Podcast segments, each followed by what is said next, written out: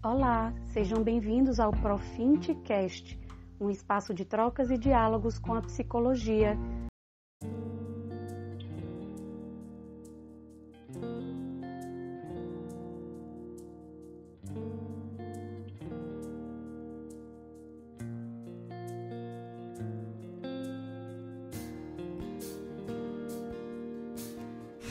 Hoje eu vou falar para vocês a respeito das deusas gregas e sua relação com, seu, com o feminino.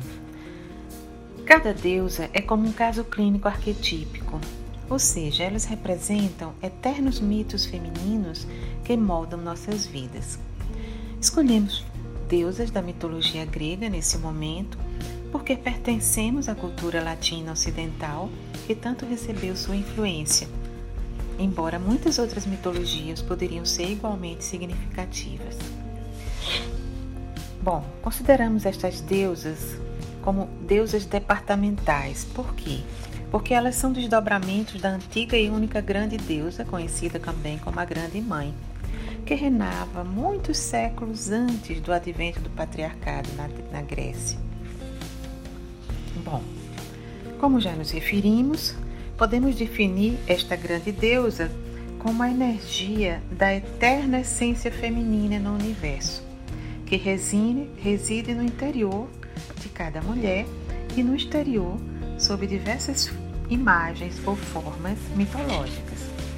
Debaixo desta multiplicidade de deusas, a grande deusa, na verdade, era uma só, cujo domínio era a totalidade da vida, da morte e do renascimento. Ela é sempre uma deusa tríplice, manifestando-se sobre três aspectos, unindo em si os componentes e os opostos da psique. É tanto delicada como rigorosa e implacável, plena de luz e trevas, como a jovem, a mãe e a anciã numa só.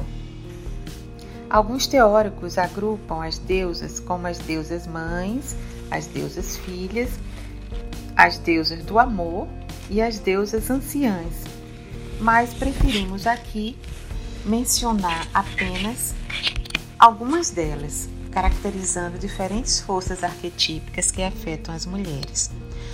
O episódio de hoje vai ser sobre a deusa Atena. E vou relacionar sempre com características da mulher, a mulher que recebe a influência desta deusa. Então, a mulher Atena é regida pela deusa Atena, que é a deusa da sabedoria e da civilização. A mulher que ativa ou constela este arquétipo é bastante idealista, busca a realização profissional numa carreira, envolvendo-se em educação, cultura, artes, justiça social e com a política. É uma mulher guerreira no mundo. A deusa Atena, sua inspiradora, foi a padroeira da antiga cidade de Atenas e a companheira dos heróis. Corresponde, no mundo atual, àquela mulher extrovertida que está sempre em evidência, prática, inteligente, política, independente, racional, incansável empreendedora, intelectual, capaz de colocar facilmente um homem contra a parede numa discussão intelectual. Ela é símbolo da criatividade social e cultural, da coragem e da sabedoria. Ela faz história, fazendo a diferença no mundo científico, artístico e político. Na Grécia Antiga, Palas Atena era a donzela virgem e guerreira, que nasceu da cabeça de Zeus, já madura e dentro de uma armadura. Ela veio a representar os mais elevados ideais espirituais e culturais. Por isto, foi bastante adorada na conhecida Idade do Ouro. Representava o aspecto criativo feminino, sendo inspiradora do teatro, da filosofia, da política e das artes. Um exemplo clássico da mulher Atena é a personagem histórica Joana d'Arc. Engajada politicamente, essa mulher está preocupada com os injustiçados, com os carentes e oprimidos. De espírito criativo, são fixadas numa figura paterna estimulante, como uma filha obsequiosa, ou a filha do pai, ou num pai cultural e coletivo que ela admire. Ao contrário, outras podem ser rivais radicais do sistema patriarcal e dos seus abusos, tornando-se então revolucionárias e feministas. Nascida do universo paterno para o mundo, toda sua energia se concentra na cabeça. Está dividida em pares de opostos: mente versus, cor, versus corpo, espírito versus matéria, cultura versus natureza. O uso excessivo da mente, da racionalidade, é o seu principal mecanismo de defesa.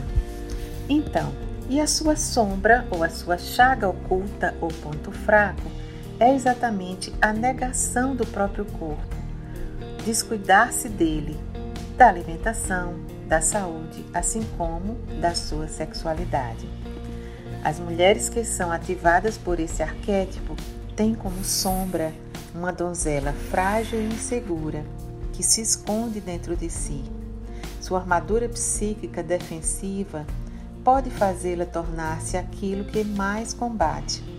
E se for dominada por sua sombra, pode se tornar uma vítima ferida e frágil.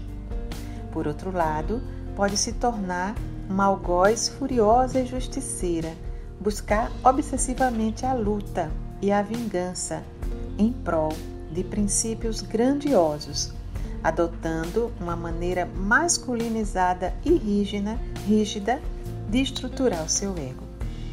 Em geral, a mulher Atena, embora admirada, ela é temida e assusta os homens.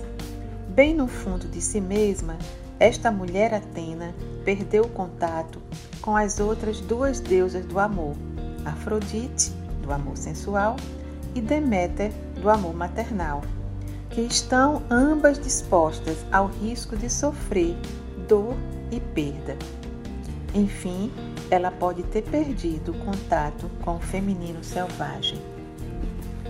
Ficamos por aqui pedindo para que você reflita a respeito da mulher Atena e como ela se encontra hoje no mundo contemporâneo, como ela se apresenta na maioria das mulheres que se identificaram com o patriarcado, né, surgiram da cabeça do pai, então, como Atena, se identificaram com a racionalidade, com a intelectualidade, com o excessivo trabalho, com a discussão intelectual e até com o mundo racional em geral, né? com a vida mais independente, mais prática, mais política, e por conta disso se afastou desse aspecto mais maternal ou amoroso, que representam então características que estão na sua sombra e que por isso mesmo precisam ser trabalhadas, ativadas, para que ela